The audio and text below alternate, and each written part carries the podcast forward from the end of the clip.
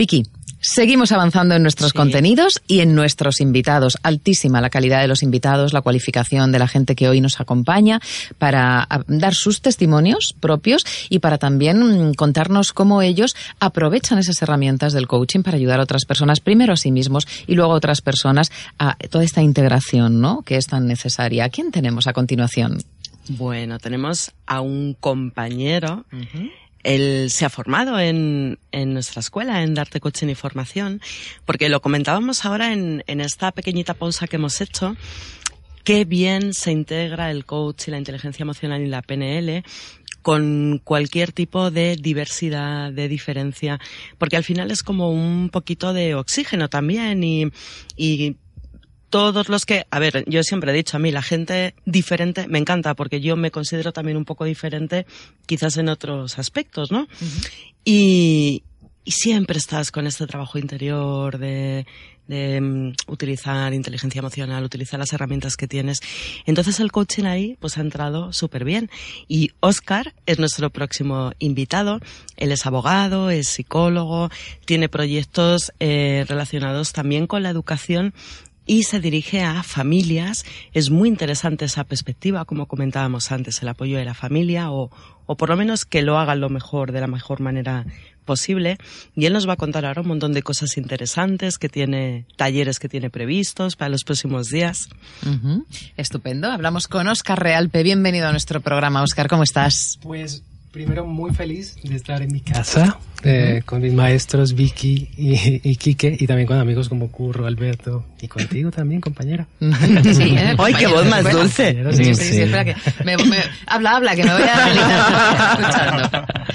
Es muy interesante eh, ver cómo la problemática LGTBI eh, se puede enfocar desde diferentes perspectivas. Y si antes hemos hablado con los otros invitados, primero con, con Oscar, eh, él hablaba sobre su propia experiencia con sus alumnos, ¿no? Sobre cómo integran los eh, chavales y chavalas más pequeños todo lo que se genera alrededor de la identidad sexual. Después con Curro Cañete hemos abordado la autoaceptación y el llamado salir del armario, ¿no? Quizá a mí esta frase ya, eh, no sé, me, choca un poquito, tiene cierta, sí, cierta connotación rancia, pero es cierto que es la que más se baraja cuando se habla de contar lo que uno es y contarlo abiertamente con todas las consecuencias, que generalmente son muy buenas y ya está.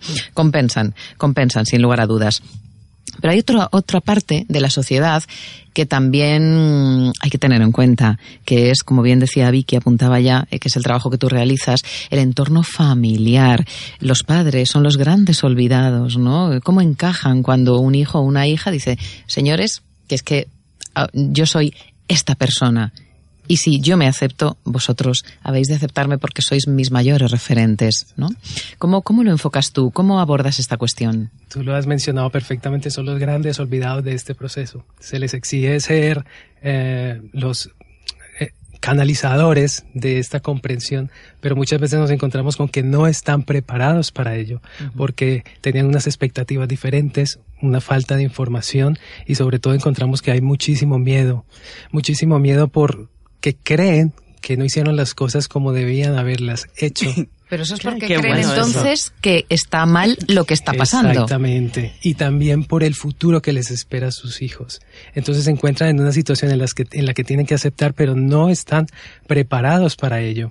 Y entonces lo que hemos intentado junto a mi compañera Piral Juárez, que también es coach de la casa, eh, es gestionar la emoción, trabajar la emoción, porque ya hay mucha información. Encontramos que las asociaciones han hecho un trabajo impresionante, que por ello, gracias a Dios, estamos donde estamos eh, en este momento, pero falta un trabajo emocional un trabajo de aceptación. Entonces encontramos que las herramientas del coaching y la inteligencia emocional son vitales para este proceso.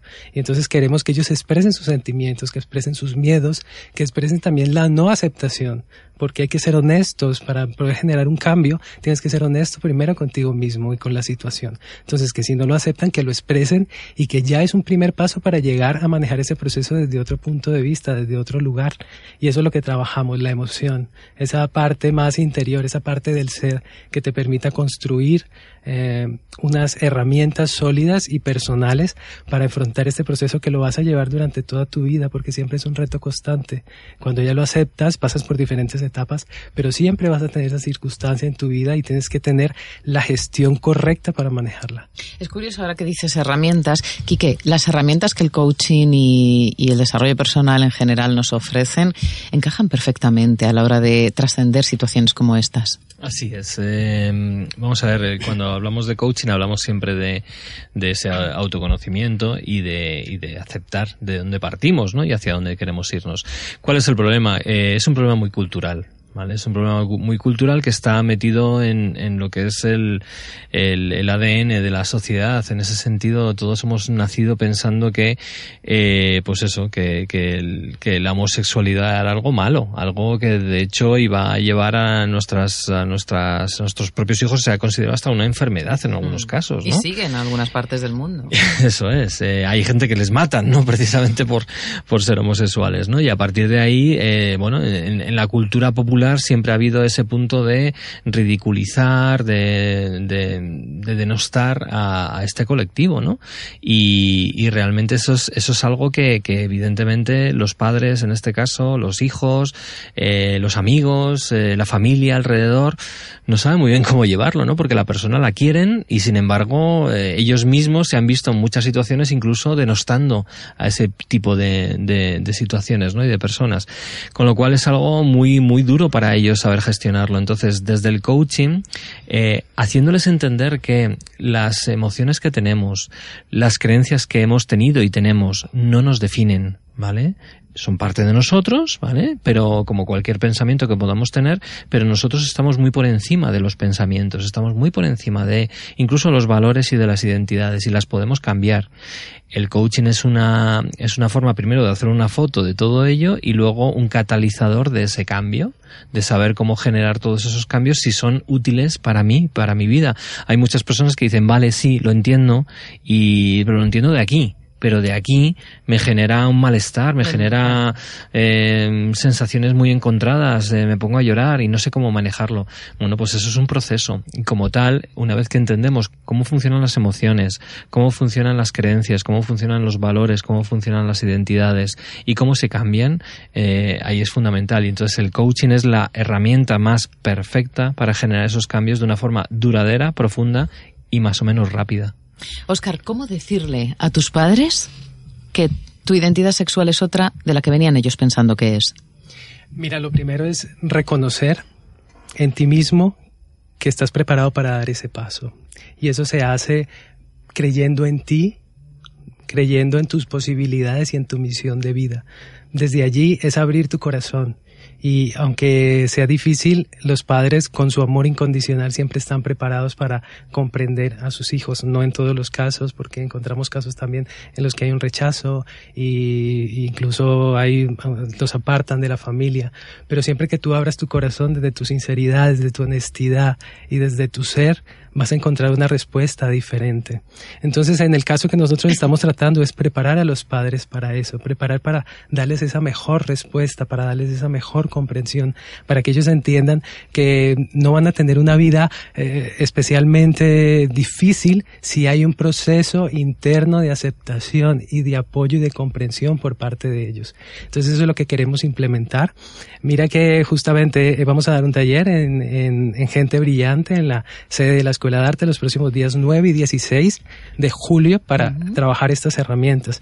Lo hemos llamado eh, Construyendo un árbol con mis emociones. Hemos utilizado el símbolo del árbol porque refleja esa, esa, lo que es la familia, esa integridad, esas raíces que nos afianzan hacia lo, hacia lo masculino. Luego va creciendo ese tronco que son nuestra formación para terminar en esas hojas que se generan desde el viento y que representan también la parte maternal, lo, lo femenino. Entonces queremos que sea un vínculo entre lo que es la tierra, el cielo y tu propio ser para enfrentar ese proceso desde dentro, desde el interior. Incluso los árboles dan frutos, ¿no? En ocasiones.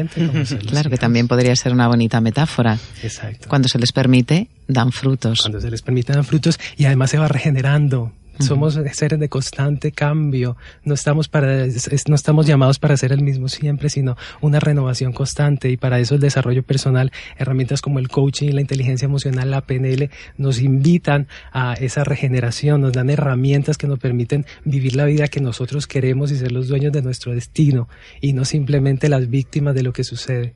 Y cuando nosotros llegamos a esa convicción, yo quiero tomar las riendas de mi vida, quiero aceptarme como soy, de hecho lo hago, lo exteriorizo, llega el momento de contárselo a mis más cercanos familiares, padres, hermanos, demás, y hay alguien que no me acepta, ¿qué hago? Mira, lo primero que hay que hacer es que tu hijo esté de acuerdo en que se manifieste esa situación. Que si él está de acuerdo, manifieste desde su propio ser lo que siente y lo que es. Si hay alguien que no está de acuerdo, es el reflejo de sus propios miedos y de sus propias dificultades. Tu hijo no puede dejar de vivir su vida porque hay un primo, un tío al que no le guste, porque esa persona probablemente tiene otro proceso, otro trabajo que realizar. Tú tienes que ser siempre tú mismo y el apoyo debe ser desde tu núcleo. Y al fin y al cabo es nuestra felicidad la que importa y no la de los demás, porque cada uno tenemos que vivir nuestra vida desde allí. Y por eso insisto en que el trabajo previo de los padres a nivel emocional es muy importante, porque entonces van a entender que si ellos viven también ese mismo proceso, que si ellos también salen, esta expresión que estábamos utilizando, si salen del closet, es mucho más fácil para todos. Es del closet, claro. claro. palabras, lógicamente, salir del armario, cierto. ¿Para quién está, para quiénes eh, habéis destinado este taller? ¿Para quiénes lo habréis creado? Mira, este taller está destinado para padres con hijos que del colectivo LGTBI, pero también para padres que tengan hijos adolescentes o niños que no saben si a lo mejor el día de mañana se enfrentan a esta circunstancia y no saben cómo manejarla, o incluso para educadores. Una pregunta. ¿Cómo es la situación en los casos de hijos de eh, parejas homosexuales? Pues actualmente encontramos que hay, según estudios, hay unas, llegan a comprender, son personas mucho más tolerantes, crecen en un ambiente de mucha más tolerancia y de mucha más apertura. Hay estudios en los que se ha hecho em, su evaluación psicológica, evidentemente es normal, cognitiva completamente perfecta, y encuentran que son mucho más tolerantes a, a esa debilidad del otro, a esa no comprensión por parte de los demás, y se desarrollan perfectamente, no existe ninguna diferencia porque precisamente están han construido su forma de ser sobre las bases de una dificultad añadida social. Entonces encuentran que tienen ellos una misión también. Yo pienso que son, son personas que vienen con una misión especial y ya traen la madurez necesaria que ese núcleo les da para enfrentar retos importantes en la sociedad que nos encontramos. Vicky, ¿por qué la escuela se ha planteado eh, celebrar un taller de estas características? Pues mira, en todas las ediciones de nuestro máster en coaching, inteligencia emocional y PNL, pues eh, hay diversidad en el sentido más amplio de la palabra, de países, de género, de creencias, de, de todo. Y siempre han surgido proyectos en relación a este colectivo y tenemos grandes amigos en la escuela que luego han salido al mercado, pues como Alberto Rodrigo, por ejemplo, que es una persona que también se formó en la escuela y, se convirtió en un gran referente también en, en, el trabajo con estos temas. Y entonces nos apetecía, nos apetecía coincidiendo, ya lo habíamos pensado alguna vez, porque nosotros organizamos unas jornadas de coaching que casualmente, porque nunca nos hemos dado cuenta, coincidían con las fiestas del orgullo. Y, era un caos total. Para encontrar sitios en hoteles. Todo, encontrar hoteles. Los técnicos que, que nos ayudan con esto, pues ellos trabajan también con la organización de las fiestas del orgullo. Bueno, era el caos absoluto. Y entonces dijimos, bueno, este año no las vamos a hacer exactamente en esa fecha, casi, son el 14 de julio. Sí, sí, sí. Pero quisimos aprovechar para hacer un ciclo, acabar el año de conferencias y talleres presenciales en Gente Brillante, esta actividad que tenemos los lunes de 8 a 9 y media, pues quisimos aprovechar para abordar esta temática con personas que todos son antiguos alumnos de la escuela, que tienen proyectos preciosos en torno a esto y que lo abordan pues desde la educación, desde la familia, desde el trabajo, nos pareció algo que puede ser muy enriquecedor. Oscar, ¿consideras eh, necesario que haya mm, una celebración específica, es decir, un día del orgullo? Sí, yo creo que es muy necesario para que haya todavía más visibilidad, porque encontramos que aunque se ha avanzado mucho, todavía hay muchos estigmas en la sociedad. Lo vivimos en Madrid. En Madrid tú puedes ir por el centro, por Chueca, por Gran Vía y ver dos personas de la mano y vale. Pero si ya sales de ahí un poco al radio, eso ya no gusta tanto. Entonces todavía sigue habiendo un diálogo muy duro respecto a esto, hasta en las personas que hablan. yo no tengo ningún problema con que seas gay, como si tú, tú tuvieses que tener algún problema. o bueno, yo tengo muchos amigos gays, o sea, como que si te hiciera más guay. Entonces todavía hay mucho, hay mucho, diálogo que encontramos que, que falta, falta mucho trabajo. Entonces para eso es necesario y es importante la reivindicación, porque la Semana del Orgullo Gay no solo es la fiesta, el colorido que vemos, hay muchas actividades culturales, muchas actividades de información. Ahora mismo hay infinidad de talleres y cuestiones que nos ayudan a conocer un poco más esta realidad, a acercarla mucho más a la sociedad, porque todavía queda mucho trabajo. Date cuenta que también esto viene desde hace muy poco, eh, solo en el año, desde el año 73 la Sociedad Americana de Psiquiatría la descatalogó como una patología, como una enfermedad, la, lo reconoció también la Organización Mundial de la Salud en el 93.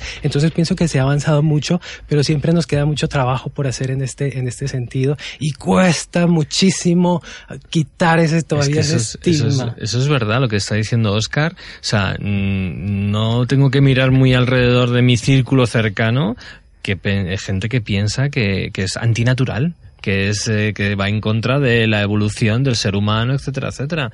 O sea, cuando realmente siempre, toda la vida, en toda la historia hemos conocido casos de este tipo y, y, no es algo antinatural, pues, pues incluso en, en, la, en la madre naturaleza lo encontramos en muchas especies.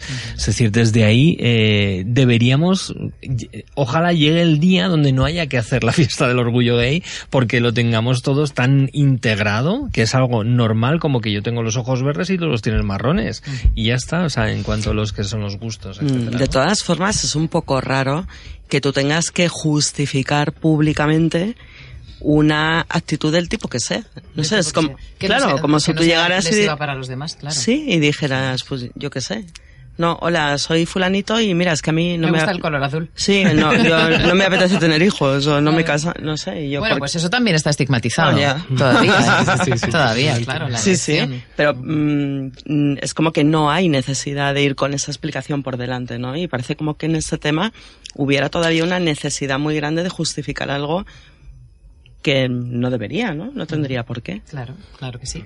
Oscar Realpe, que sigas realizando trabajo con las familias. Tienes un largo trabajo por delante. y estamos encantados de, de, hacerlo y estamos investigando, seguimos trabajando mucho porque creemos que es un tema y una labor que para nosotros es muy importante aportar esto que hemos aprendido y sobre todo en un área en la que pensamos que no se ha trabajado lo suficiente. Así que estamos encantados y muchísimas gracias por la invitación. Gracias a ti por compartir.